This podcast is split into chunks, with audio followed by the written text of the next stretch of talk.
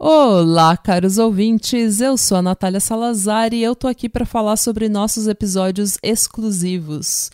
Como vocês já sabem, hoje em dia quem apoia a gente no Catarse recebe acesso a um Google Drive com todo o catálogo de episódios exclusivos. Esse processo, apesar de simples, é trabalhoso, porque eu tenho que verificar manualmente as novas assinaturas no Catarse, mandar o convite manualmente do Drive e ficar acompanhando quem está com a assinatura ativa ou não. Fora que o Google às vezes barra e-mails diferentes e vocês têm que mandar mensagem para gente, gerando uma burocracia e um tempo de espera desnecessários. Esse tempo de espera também é acentuado pelo fuso horário e porque as mensagens às vezes ficam perdidas nos nossos DMs no Insta ou no nosso e-mail e isso, gente, isso corta meu coração. Não só isso me dá uma super ansiedade, isso corta meu coração porque vocês estão dando dinheiro de vocês, dinheiro suado de vocês, e eu não tô conseguindo prestar um atendimento ao cliente que vocês merecem. Vocês sabem que esse é um trabalho que a gente faz depois do nosso trabalho normal e nem sempre eu posso dar a atenção que vocês merecem por acreditar na gente, acreditar no nosso sonho. Então, para resolver esse tipo de coisa, a gente está migrando todo o nosso conteúdo exclusivo para a Orelo. Com a Orelo, assim que você assina, assim que você paga, você tem acesso instantâneo a todos os episódios exclusivos e nada se perde.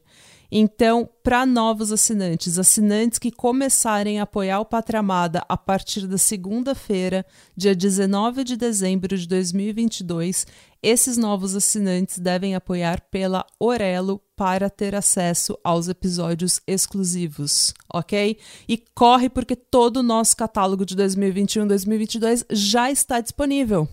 Natália, o que eu faço se eu já sou assinante do Catarse e se eu já tenho acesso ao Google Drive já estou acostumada com o meu esquema de ouvir no Google Drive?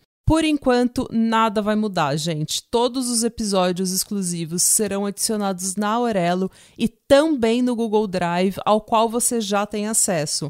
Então você não precisa se preocupar, você pode continuar pagando, apoiando no Catarse. No entanto, a gente pede encarecidamente que você considere mudar sua assinatura para a Aurelo nas próximas semanas. É fácil, é rápido, é seguro, aceita Pix e assim você garante que o seu dinheirinho vá diretamente para o pod e não para pagar taxas de duas plataformas diferentes. O segundo recado que eu tenho é que a campanha de canecas exclusivas para apoiadores acaba hoje. Sendo assim, todos que assinaram a rodinha de black metal norueguês até o dia 18 de dezembro irão receber as canecas nas próximas semanas. A última leva de canecas vai ser enviada essa semana e, portanto, se você ainda não recebeu a sua, você vai receber em breve. Novos apoiadores, porém, não terão direito a canecas, mas não se preocupe, porque novos merches exclusivos estão chegando para apoiadores da rodinha de black metal, assim como lives, shows online, grupos de discussão e sorteios. Muito mais acesso ao Patra, muito mais acesso a gente. E a gente agradece demais, demais, demais o apoio de vocês durante esse ano e a gente espera que vocês continuem com a gente em 2023, pois ele vai ser ainda melhor. É isso. Pátria Amada Criminal, apoie na Orelo. E vamos começar o episódio da semana. Tchau!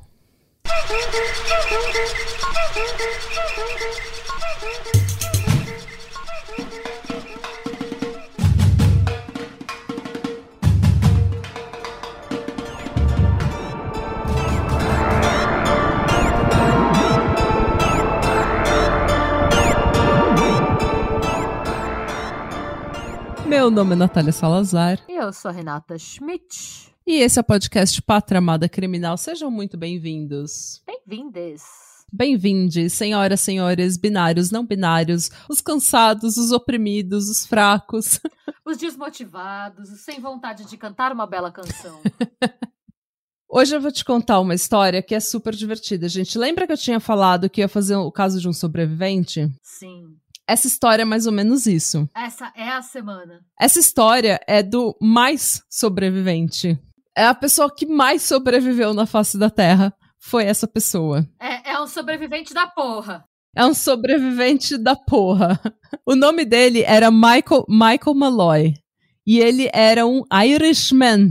Malloy é sobrenome bem irlandês. É. é. Ele era um irlandês que morava em Nova York. Então, é por isso que você vai gostar. E eu já vou começar falando das minhas fontes. Sim. É, eu ouvi esse caso pela primeira vez no Morbid Podcast, que é maravilhoso. Se você fala inglês, super recomendo. Meu roteiro foi altamente baseado num artigo do Tom Daly, publicado em março de 2021 para o History's Now Magazine, e no Smithsonian Magazine, num artigo sobre o Mike Malloy. Eu também usei o drinkingcup.net, irishcentrum.com, irishpost.com e o truecrimeedition.com. Então temos fontes. Temos muitas fontes. E esse é um crime vintage. Hum, amamos crimes vintage. Esse é um crime vintage, é um crime que aconteceu em 1933. Então, é, vocês já sabem que alguns. Quando a gente fala de crime vintage, de crime assim, mais antigo, as fontes variam um pouco nos detalhes, Sim. né? Tem vários detalhes que ficam perdidos, mas eu tentei fazer. Eu fiz o melhor que eu pude para para pegar os detalhes que eu via em mais de uma fonte, que uma fonte confirmava a outra, e pegar de fontes mais é, com mais credibilidade, como o History Now e o Smithsonian Magazine. Então vamos lá. O cenário dessa, dessa história é um speakeasy. Uh. Gente, tô batendo em tudo hoje na minha, na, na, minha estrutura. Acontece, acontece. Você sabe o que é um speakeasy? Sim, só que ele tem vários aqui. São aqueles bares que você tem que dar um, uma senha para entrar. Então, de 1920 a 1933 nos Estados Unidos, eles estavam passando pela lei seca. O que significa que a produção, transporte e venda de álcool era completamente proibida no país inteiro. O que significa que para ficar muito bem louco depois do trabalho, as pessoas tinham que fazer o próprio álcool no porão sem contar para ninguém. ou frequentar estabelecimentos que faziam o próprio álcool e contrabandeavam álcool no porão sem contar para ninguém. É, e o Speak Easy, é, Speak Easy é, se escreve Speak Easy, que traduzido literalmente é tipo falar fácil, falar suavemente.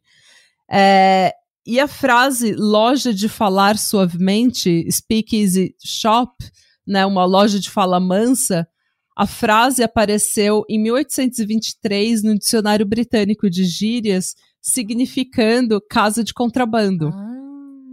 Então, durante a lei seca, essa expressão speak easy foi para os Estados Unidos. Em 1889, um jornal americano mencionou pela primeira vez a expressão speak easy dizendo, falando sobre um salão na Pensilvânia que vendia bebidas sem licença.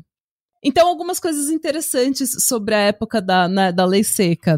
É, os speakeasies, eles eram um ponto de encontro para diversas camadas e diversas comunidades, porque todo mundo queria ficar muito bem louco. E o que acontece? Quando você quer ficar muito bem louco, você não quer tretar com ninguém. Você quer ir no seu bar, entendeu? Tomar o seu goró, falar com seus amigos, ouvir uma música, e é isso. Você não quer tretar, você não quer problema com polícia. O que, que, que acontece? Gente rica, gente classe média, gente pobre, gente preta, gente branca, uh, gente gay, todo mundo ia num speak easy. E você não ia falar para ninguém, você não ia tretar com ninguém lá. Então você deixava suas diferenças de lado, deixava suas diferenças na porta, entrava, bebia, sabe, conversava. Então era um ponto de encontro para diversas raças e camadas da sociedade, diversas culturas se encontravam no speakeasy. Todos unidos pela vontade de ficar bem loucos. Exato. Era tipo, era uma Augusta, né? Tipo, várias várias comunidades diferentes se encontram e ninguém chama a polícia, ninguém treta, porque ninguém quer que a polícia bata lá na sua porta Justo. perguntando o que, que vocês estavam fazendo, né? É, outra coisa interessante é que houve uma mudança em como a população consumia álcool. Porque antes é, o álcool era consumido de forma mais pura. Era uma, uma coisa tradicional. Você beber o uísque puro que foi cultivado, sei lá, guardado num barril por 25 Carvalho, anos. tá. É, de carvalho, cuidado por um, por um leprechaun que tava num unicórnio. Era um negócio todo tradicional.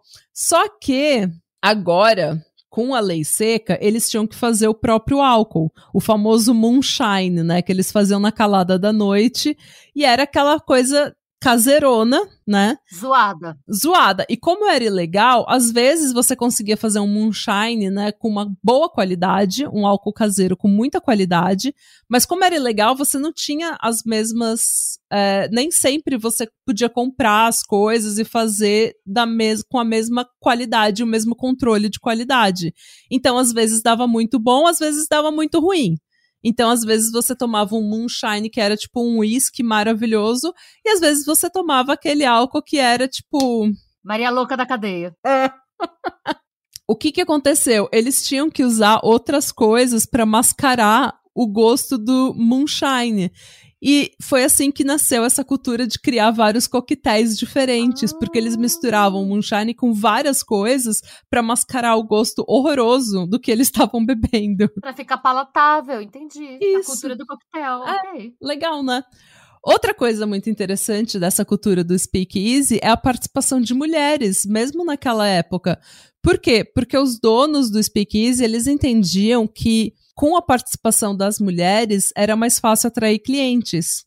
Então, eles decoravam o bar com um ambiente mais gostoso, mais limpinho, mais, sabe, bem iluminado e tudo mais, com uma boa música, para atrair mulheres, porque isso dava muito mais clientela do que um bar cheio de homem fedido, um bar caindo aos pedaços, né? Do que o Festival da Salsicha. Tá. É, um, um bar caindo aos pedaços com vários homens é, arrotando uísque e falando merda. Então, assim, é, as mulheres, elas passaram de frequentadoras dos speakeasies para donas e hosts dos estabelecimentos. Um exemplo notório é a atriz Texas Guinan, que era uma atriz texana, filha de irlandeses, que ela era atriz da Broadway, né, em, assim, de, de teatro em Nova York. E ela era uma puta badass do caralho. Em Nova York, ela se envolveu com um esquema de fraude, tipo, vendendo uns produtos para perda de peso. E ela teve que sair da cidade. Ai, meu Deus. Pra evitar ser pega. A versão atual do esquema de pirâmide. É. E daí ela foi pra Califórnia e começou a fazer filmes. E depois de ter participado de vários filmes, ela abriu a própria produtora e ela começou a ser host e parceira nos speakeasies de luxo da região que eram para entretenimento dos ricos e famosos de Hollywood. E ela virou host parceira, ganhando 50% dos lucros de vários speakeasies. Ela ficou conhecida como, tipo, a rainha dos clubes noturnos, sabe? Dos, dos speakeasies.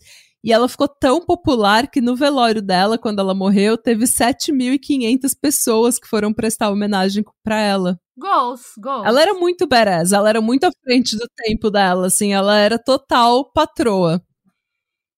Mas então é esse o cenário do nosso, da nossa história, gente. Bares ilegais, muito goró. E assim, de 1920 a 1933, foi a lei seca. E em 1929 teve a Grande Depressão, né? Começou a Grande Depressão. E daí muita gente caiu no desemprego e caiu no alcoolismo.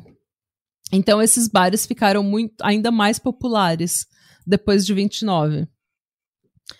É, em Nova York, em 1932, que era o último ano da lei seca, tinha um speakeasy qualquer no Bronx e é lá que a gente encontra um senhor chamado Mike Malloy.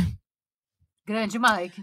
É, grande Mike. O Michael, ou Mike, como ele era conhecido, ele nasceu na Irlanda, provavelmente em 1870. Era difícil de dizer porque ele tinha migrado em 1920 para Nova York, sem família, sem amigos e muitos documentos foram perdidos mais para frente por conta da vida dele mas é, estimavam que ele tinha nascido em 1870.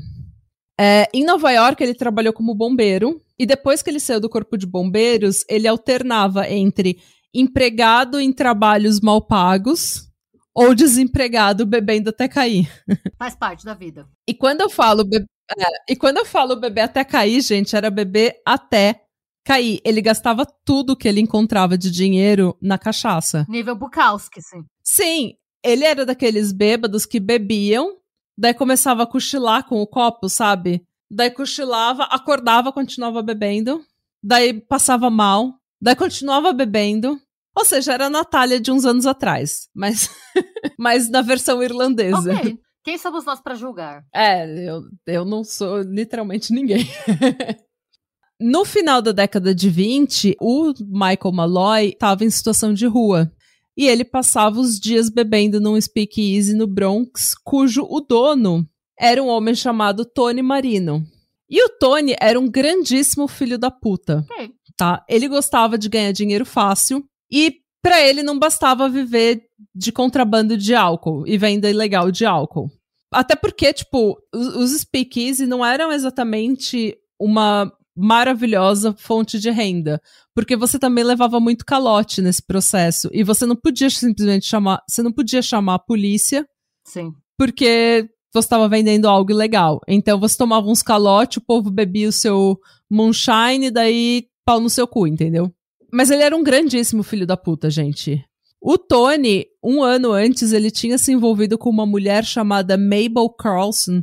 E ele convenceu ela, ele, ele se envolveu, eu não sei exatamente qual que era a, a relação deles, se eles eram muito amigos ou se eles realmente tinham tido um relacionamento romântico. Se pegavam. É, ou se eles realmente eram namorados, sabe? Uma coisa séria. Eu sei que ele convenceu ela a assinar um seguro de vida no valor de 2 mil dólares, com ele como beneficiário. Que hoje deveria equivaler o quê? A uns 100 mil dólares? Hoje, segundo o Bureau of Labor Statistics do governo americano, hoje tem o mesmo valor de compra de 42 mil dólares. Ah, tá. Ok, ok. Errei feio, mas beleza. Sim, Mas, tipo, prossiga. meu, é muito dinheiro. Mas é dinheiro. né? Não demorou muito, algo muito estranho aconteceu. Ela morreu.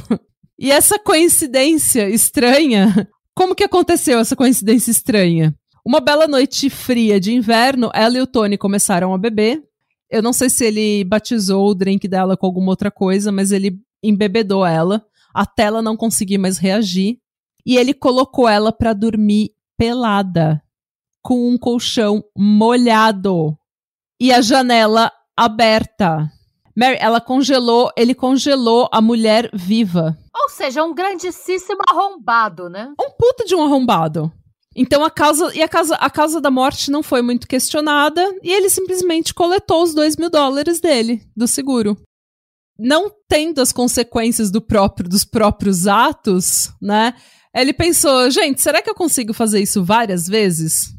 Em julho de 1932, ele e dois amigos estavam conversando no bar dele, no speakeasy dele. Esses dois amigos eram igualmente embustes. Um deles era o Francis ou Frank Pasqua e o outro era o Daniel Daniel Kreisberg. E eles estavam no bar conversando e ele, o Tony aponta pro Mike que tá lá feliz bebendo, tipo, ele é uma pessoa em situação de rua, tá lá bebendo, tranquilo. Ele apontou pro Mike e falou que o Mike tava devendo dinheiro pra ele. E daí o Francis, o, né, o Frank Pasqua fala: "Por que que você não dá pra ele o mesmo tratamento que você deu pra Mabel?" Ou seja, o Frank sabia que ele tinha matado a Mabel. E ele tava a-ok com isso. Tipo, ele não tava nem, sabe, nem preocupado com isso. Enfim, o Tony concordou. E eles olharam pro Mike, cara, e assim, tipo, o Mike, coitado, ele tava sentado no bar com um copo na mão, pescando e resmungando sozinho. ele tava muito bêbado. E ele era uma pessoa em situação de rua, sem família, sem amigos, sem emprego, que bebia todo santo dia, o dia todo. Então, obviamente, ele já estava mais pra lá do que pra cá. E ele não era um homem jovem também. Ele já estava com uma aparência cansada, sabe? Doentia, pálida. Então eles pensaram, mano, já que ele já tá mais pra lá do que pra cá, vamos dar um empurrãozinho? Vai ser fácil, ninguém vai sentir falta desse cara, a gente divide a grana, beleza? Beleza. Então eles começaram a tentar pegar um seguro no nome do Mike. Mas obviamente que isso não foi tão fácil, porque eles não podiam explicar para segurador, para seguradores por que, que eles queriam um seguro para o Mike com eles como beneficiário. Pra um random. É, era completamente shade, era uma com, completamente randômico. É, então eles foram, eles tiveram o seguro negado duas vezes. Justo, justíssimo. É. Porém, o Frank Pasqua, sendo um puta filho da puta, shade do caralho, ele tentou fraudar o sistema, né? Ele tentou várias, várias coisas para fraudar esse sistema, até que eles conseguiram um segurador que era um agente de seguro que era igualmente embuste, que era shade também. Vários arrombados nessa história, é, né? E eles, eles colocaram um seguro no nome de um Nicholas Mallory, que era, tipo, parecido com Mike Malloy, eles iam tentar fraudar o sistema completamente.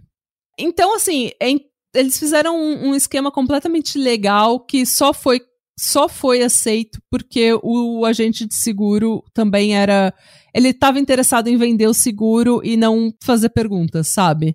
Ele só queria fazer a venda. Então, em dezembro, eles convenceram o Mike a assinar uns papéis que, na verdade, eram várias pólices de seguro que beneficiavam o Tony, o Pasqua e o Kreisberg, e o Joe Murphy, que era um bartender do, do Tony, que já estava envolvido nessa tor da fraude do seguro, é, era tipo 1.700 dólares, e se fosse acidente, dobrava o valor. Tá. Então, eles tinham que fazer a morte do Mike parecer um acidente. Tá. Eles falaram, gente, o quão fácil vai ser esse homem que tá aqui, podre de bêbado, sofrer um acidente. Sim. Vai ser muito fácil. Concordo. Então, assim, sabe, é um dinheiro que a gente já tá na mão. Tá, tá na rede já. Daí o Tony Marino chega pro Mike e fala: Mike, você é um cliente tão fiel, tão amigo, te considero pacas. Já que você bebe aqui no meu bar todo dia, eu vou te dar álcool de graça. Eu não vou mais cobrar nada pelo teu consumo. Por quê? O que, que eles queriam? Que ele bebesse até morrer. É, e sofresse uma intoxicação por, por álcool, ou que ele caísse em alguma vala e morresse de frio, ou que ele vomitasse durante a noite e se engasgasse com o próprio vômito. Alguma dessas coisas ia acontecer. E nessa época não era algo muito suspeito, porque assim, várias pessoas se embebedavam com moonshine, que era um álcool caseiro produzido ilegalmente, então tinha gente que acabava, sabe, se intoxicando com álcool e morrendo por causa disso. Era uma coisa corriqueira, assim, era uma coisa que acontecia muito. E o Mike, sem desconfiar dessa grande genero generosidade do Tony Marino, falou: Hey, ótimo, bebida de graça? Vamos! Porque assim, eles sabiam que o agente limitante do consumo do Mike era dinheiro, né? Então eles falaram, vamos dar de graça, que ele em dois, três dias ele vai virar o caneco e ele vai bater as botas rápido. E o Mike adorou essa ideia. E ele bebeu. E ele bebeu. E ele bebeu. Ele ficou tão mal no primeiro dia que os quatro tinham certeza absoluta que ele tinha caído em algum lugar e morrido. Ele tava podre, podre. No dia seguinte, porém, chega o Mike firme, forte, faceiro. E aí, gente, vamos beber. Os melhores amigos do mundo. Ai, gente, posso, posso pausar para contar? Posso pausar para contar uma anedota? Quando você falou podre, podre, eu lembrei de mim no Tusca de 2011. Eu tava tão de ressaca, mas tão de ressaca. Eu tava há três dias sem comer, só bebendo. E café da manhã era tipo tequila com sal e limão. Uh. Ou 51 ouro com laranja e canela e açúcar. E aí, a gente, eu fui tentar comer depois de dois ou três dias sem comer. E aí eu pedi um lanche do McDonald's, tipo um quarteirão. E eu tava tão ruim que eu comi e vomitei no McDonald's. E eu não me conformava de eu não conseguir comer. Eu pedi outro lanche e eu vomitei de novo. e outro lanche. Eu vomitei três vezes. Eu pedi três lanches, na época eu gastei uma grana, eu vomitei três vezes. E sobrevivi, tá? Não só sobrevivi, como fui trabalhar no dia seguinte, pleníssima. A única coisa que aconteceu foi que. E, gente, eu juro pra vocês, eu tenho uma amiga, Nara, se estiver me ouvindo, Nara, beijos. Nara foi voltou comigo. Ela viu, eu, eu emagreci tanto que a minha calça social não parava em mim. Eu fui, volt... eu fui trabalhar no dia seguinte direto, eu colocava calça, a calça caía. É. Então, eu me identifico Gente. com esse senhor irlandês.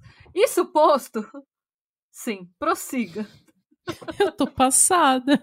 Eu achando que eu que era a Mike Malloy do podcast, eu acho que o troféu Mike Malloy vai para você. Natália, vida universitária foi uma doideira, que agora eu tô velha. Agora eu já superei essa fase, mas naquela época, olha. Gente, eu nunca. Como é bom ser jovem, né? E aí? Acaba rápido isso, tá, jovens? É, Aproveitem. não, se fosse hoje, eu ia ficar. É, não, se fosse hoje, eu ia ficar uma semana sem trabalhar. Eu não ia conseguir. Eu, fui de... eu não sei como eu fui virada. Não sei, mas fui. e tá tudo bem também. Bom, e foi essa vibe do Mike, tá? Porque ele passava o dia inteiro bebendo Tá. e daí ele, os quatro ficavam lá vendo, ó, hoje ele vai, hoje ele vai, hoje ele se intoxica, hoje ele morre.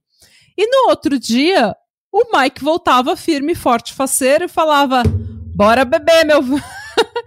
e enchia o caneco de novo. No quarto, quinto dia, eles já estavam inconformados, porque o Mike tava bebendo, tipo, o dobro do que ele bebia normalmente, Sim, e esse homem não morria. Então, o Joe sugeriu que eles começassem a batizar os drinks do Mike com metanol. É, metanol era e ainda é usado como solvente. Então, é uma coisa que todo mundo tinha na época. Que deve ser bem tóxico. Metanol é extremamente tóxico. O álcool que a gente bebe é etanol. Metanol não é próprio para consumo de forma nenhuma. Não só ele irrita a pele, os olhos e tudo mais, se você ingere metanol, você pode ficar cego permanentemente. e ele pode te levar à É morte. esse o goró que deixa a galera cega. Sim. ah, esse é o goró, que por pouco eu não tomei. Não, não, não, gente, isso eu nunca fez, não, pelo amor de Deus. A dose fatal de metanol é 20, de 20 a 25 ml. Eles começaram a batizar os drinks do Mike com metanol, confiante de que o Mike ia tomar uns dois, três e capotar.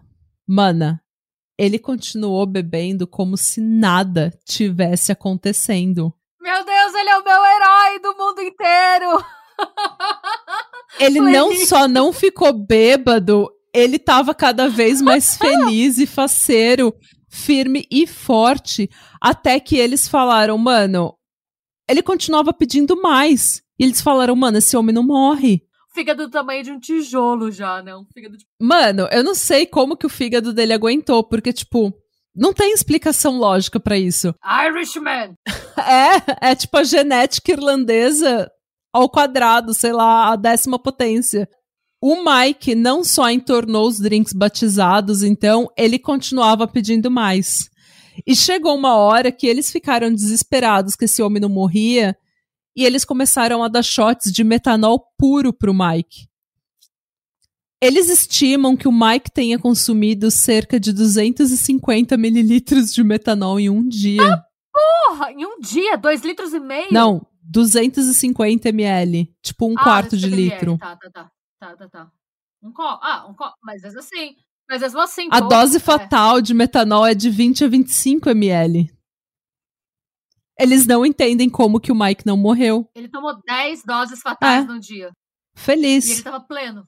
Feliz. Dançando, dançando tipo Riverdance, né? O Mike não morreu. Eu, eu, eu tô encantada com esse homem. Eu tô, eu, eu tô assim. Uma noite, o Mike tinha entornado tanto que ele deitou no chão do bar. E eles ficaram todos felizes, falando: agora, agora o Mike vai. Agora o Mike vai morrer. A gente vai coletar esse seguro. Daí, do nada, esse homem começa a roncar. Tipo, ele não tava morrendo, ele só tava cansado. Ele dormiu. E umas horas depois ele acordou, esfregou o olho. Chegou no bar e pediu mais um Ele pediu mais. ele pediu mais, ele acordou, esfregou o olho, levantou do chão do bar, esfregou o olho, sentou no bar e pediu mais um drink. Pleno. Saca da porra, né? Tipo, É. mano. Daí o Pasquá teve a brilhante ideia, né? O Frank Pasquá teve a brilhante ideia de causar intoxicação alimentar no Mike, pra acelerar os processos, né?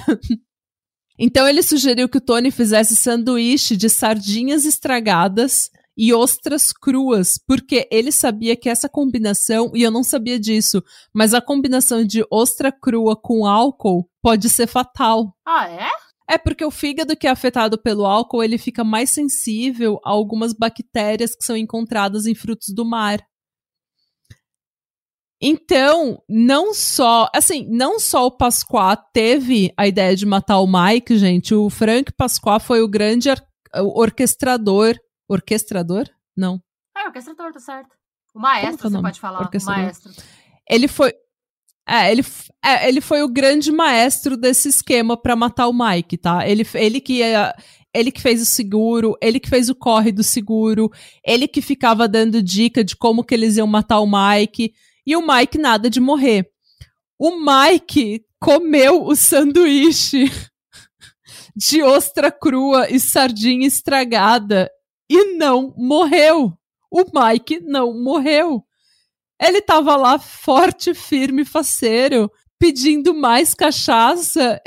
e segundo o, os, os segundo o Smithsonian Magazine, parecia que ele tava até ganhando peso. tipo, ele tava ficando mais saudável com as Gente, cachaças. Esse cara, ele, ele, ele thrive no chorume. eu tô muito feliz de ouvir essa história, eu tô me sentindo inspirada. Esse cara é eu com 20 anos, sabe? tipo. Mano, e daí eles tentaram, já que as sardinhas não tinha matado, eles começaram a fazer sanduíche com pedaço de metal e pedaço de vidro. E o Mike não morreu. Mano, eu tô muito feliz. e aí, agora, mano, você vai ficar mais feliz ainda.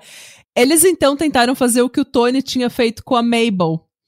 Eles carregaram o Mike podre de bêbado pro Crotona Park, é, no Bronx, arrastaram ele pela neve. Era uma noite de janeiro, de inverno. Tiraram a camisa dele, esvaziaram várias garrafas de água em cima dele, no meio do inverno, e deixaram ele num banco do parque para dormir, para congelar. E o Mike não morreu. no outro dia, Algumas fontes falam que ele voltou no outro dia firme, forte, feliz para beber.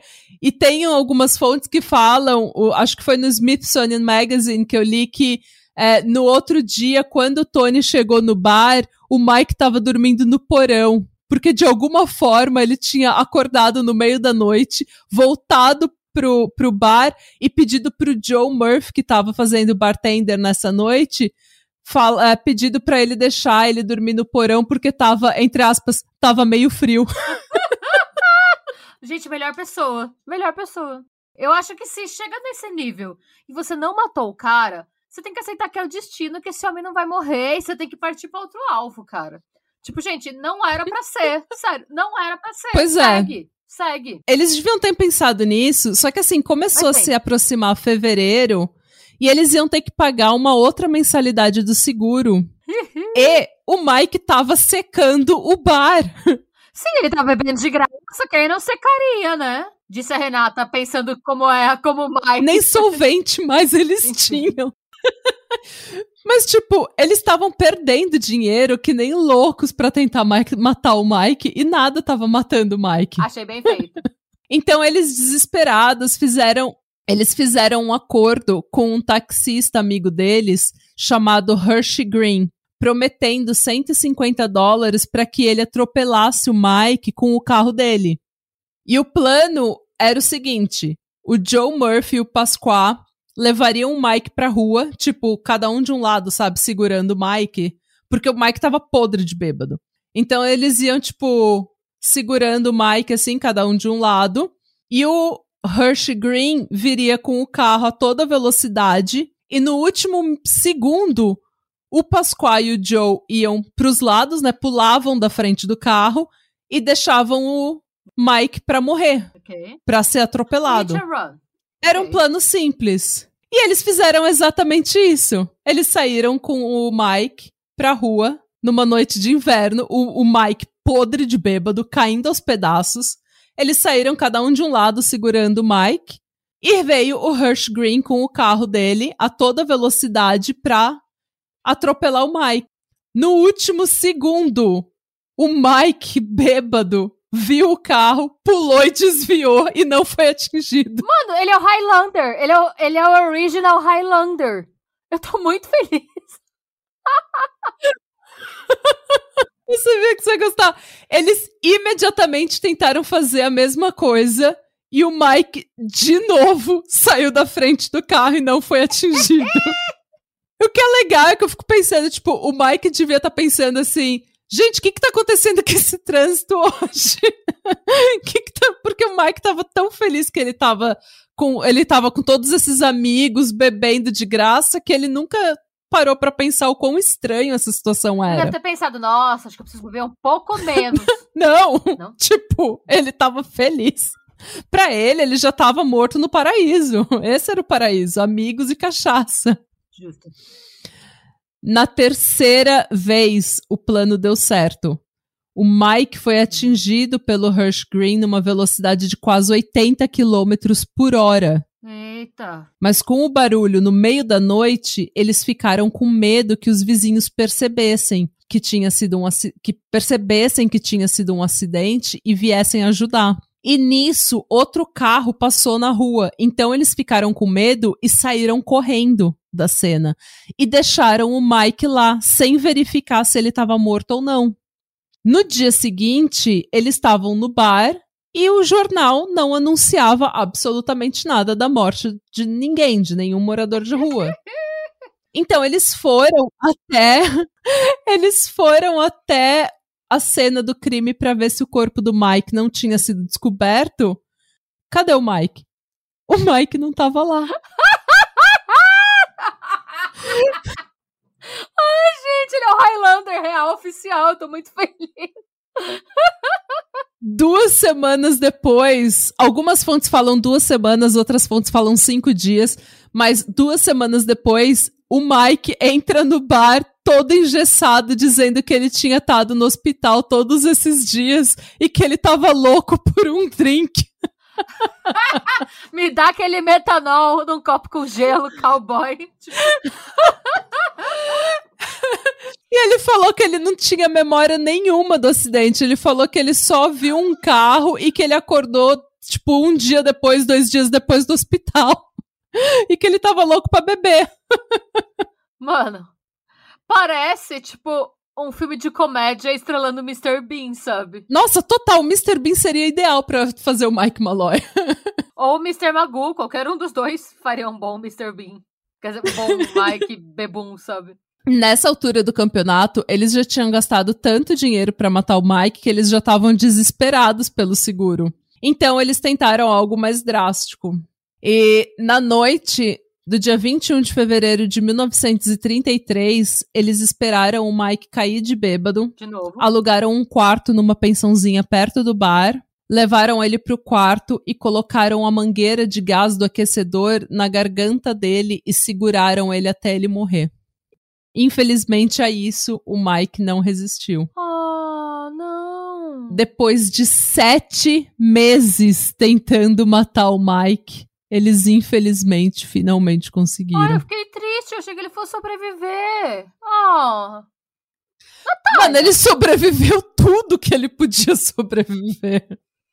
Oh. Ele sobreviveu absolutamente tudo. Oh, ainda assim. ok. Eles pagaram o médico legista para listar a causa da morte como pneumonia. Na hum. hora de receber o seguro, porém, eles chegaram a receber um cheque de 800 dólares de uma das seguradoras. Não deve ter cobrido nada, porque o Mike bebeu. Não. Okay. a outra seguradora pediu para ver o corpo. Até porque pneumonia não é uma morte acidental, né? Eu penso, pelo menos. Então eles deviam. Por que, que eles estão pedindo com o adicional de acidente? Eles. Eu também iria pedir para ver o corpo.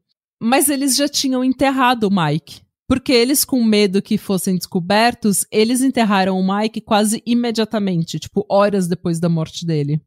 E a seguradora então ficou desconfiada e acionou a polícia. E a polícia começou a investigar rumores de um tal de Iron Mike, ou Mike de Ferro, que tinha se espalhado nas últimas semanas sobre um homem em situação de rua que tinha driblado a morte diversas vezes. O corpo do Mike foi exumado novos testes foram feitos e comprovaram que esses testes comprovaram que não tinha sido pneumonia, mas que o Mike tinha na verdade sido assassinato, assassinado. Muito bem. Os cinco Tony Marino, Frank Pasqua, Daniel Kreisberg, Joe Murphy e Hershey Green foram presos pelo assassinato e a imprensa da época nomeou eles de The Murder Trust, ou, sei lá, o Trust, Trust de Assassinos. O Hirsch, o taxista, foi sentenciado a perpétua com um mínimo de 10 anos por tentativa de homicídio. Isso também porque ele testemunhou a favor da, da promotoria. Ele cantou muito rápido. Sempre tem um, né? Sempre tem um. Já os outros quatro foram condenados à morte por cadeira elétrica. Tá porra. O, Dan o Daniel Kreisberg disse que ele tinha feito isso pelo dinheiro porque ele queria dar uma, uma vida melhor para os filhos dele. E aparentemente ele era realmente um bom marido, um bom pai, mas tipo, mas, ele é, tentou matar é. o Mike de todas as formas. Ele teve todas as chances de tipo dizer, olha, vou sair desse plano. Oito meses, né? Sete meses tentando matar o homem. Tipo, ele nunca desistiu, nunca tentou ajudar o Mike, sabe? Ele fez coisas super cruéis com o Mike. E essa é a trágica, porém fascinante história de Michael Malloy, também conhecido como Mike de Ferro, também conhecido como Mike o Durável, também conhecido como Rasputin do Bronx. Gente, eu amei. Assim, eu, eu, eu nunca achei que um caso de true crime fosse me fazer tão feliz. Muito obrigada por me contar essa história, de verdade. Eu fui muito feliz. Eu acabei de postar uma foto no meu Instagram que eu tava dando risada. Eu deixo meu, a minha câmera aqui ela pega quando eu mudo de expressões, né, no telefone. E eu dei um uhum. risadão tão grande que eu olhei e falei, gente, essa foto tem. Uhum. Gente, eu fui muito feliz nesse caso. Sério. Eu só fiquei triste do Mike ter morrido. Eu queria que ele tivesse ficado vivo até o final e falado: eles tentaram me matar. Infelizmente ele morreu, gente. Mas, gente, o que ele sobreviveu, eu acho que eu nunca vou achar nenhum caso de sobrevivente que tenha sobrevivido o que ele sobreviveu. Sério. Gente, a genética. Metanol, sardinha crua. Eu tô encantada. É, vidro. Gente, atropelamentos múltiplos, dormindo ah, e detalhe, frio. Detalhe: teve uma hora que eles estavam dando tanta bebida e o Mike não tava morrendo que depois de tentar metanol, eles tentaram dar doses, pequenas doses de arsênico no drink do Mike. E o Mike tomou arsênico e não morreu. Não morreu. Ai, Entendeu? Tipo, ele continuou bebendo. A única coisa que, cons que conseguiu matar o Mike foi realmente é, gás, porque realmente eles fizeram algo bem é, bem cruel. Eles seguraram o Mike até ele morrer, né? Mas era capaz. Se eles não tivessem segurado, era capaz do Mike aparecer no, no bar no outro dia perguntando se ele se ele podia tomar um uísque. Dizendo que ele tava com uma dor de cabeça. Gente, eu tô encantada, de verdade. Eu tô muito feliz com essa história. Mike, muito o durável. Obrigada, Natália, por ter essa história. Eu sou fã do Mike agora. Uh, eu ouvi, quando eu ouvi essa história, eu fiquei tão feliz com essa história, por, uh, por alguma razão, eu fiquei tão, sei lá, good vibes com essa história, que eu contei para absolutamente todo mundo que conseguisse me ouvir. Tipo, se a pessoa me desse atenção por mais de cinco minutos, eu tava contando a história do Mike pra ela. eu passei uma semana fazendo Mano, esse podcast comigo. ao vivo. Eu vou contar essa história para todo mundo. É, não, eu saindo daqui, eu vou contar essa história pra todo mundo. Essa é, é, essa é a minha missão no mundo. Falar para a Irlanda deste belo irlandês, o Mike de Ferro. É. O Rasputin, do Bronx. É isso, gente. O Rasputin do Bronx, gente. Gente, é. gente, eu não sei nem o que dizer, só sentir. Ai, gente, deixa eu ver se eu esqueci de falar alguma coisa aqui. Eu acho que não. Foi isso, gente. É sério, tô encantada. Tô... Muito obrigada, de verdade. Eu vou dormir feliz. Vou porosar feliz. Eu sabia que você ia gostar dessa história. Tô muito feliz, de verdade. Mas é isso, gente. Eu espero que vocês tenham gostado também desse episódio. Espero que vocês é, bebam com moderação nessas férias de fim de ano, tá? Vocês não são o Rasputin do Bronx. Tomem cuidado. Não façam isso. Não gente, vai não achar que você pode beber metanol, tá? Não vai achar que você pode tudo. Tomem cuidado, beba com moderação, se divirtam, tenham ótimas férias nesse final de ano. A gente vai ter episódios é, durante todas as férias de Natal e Ano Novo, todas as festas. E é isso, gente. Eu espero que vocês continuem com a gente e eu espero que vocês é, sejam bons. Busquem conhecimento. E, gente, obrigada pela paciência que vocês tiveram com a gente esse ano. A gente sabe que a gente passou por algumas mudanças, que foi meio sofrido em alguns momentos.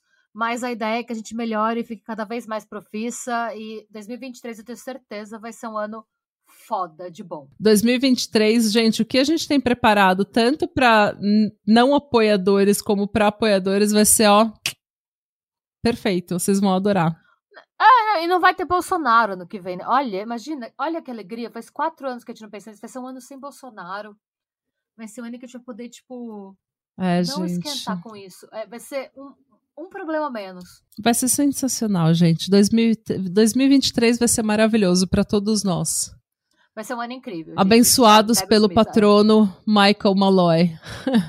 Gente, é o nosso mascote, sério. Eu quero, eu, eu vou googlar, vou ver se eu acho esse homem. Eu quero esse homem numa camiseta. Eu quero Michael Malloy Seal of Approval pra minha vida. Mas beleza. Gente, Ai, gente. é isso. Sejam bons, busquem conhecimento. E 2023 vai ser um ano muito da hora. Estamos muito esperançosas. E a gente, se as tias cansadas estão esperançosas, é porque o ano vai ser maneiro. E é porque o remédio tá fazendo efeito, gente, em nome de Jesus. Yeah, yeah. Viva o antidepressivo, gente. E beijos, Viva! bons. Beijos, tchau.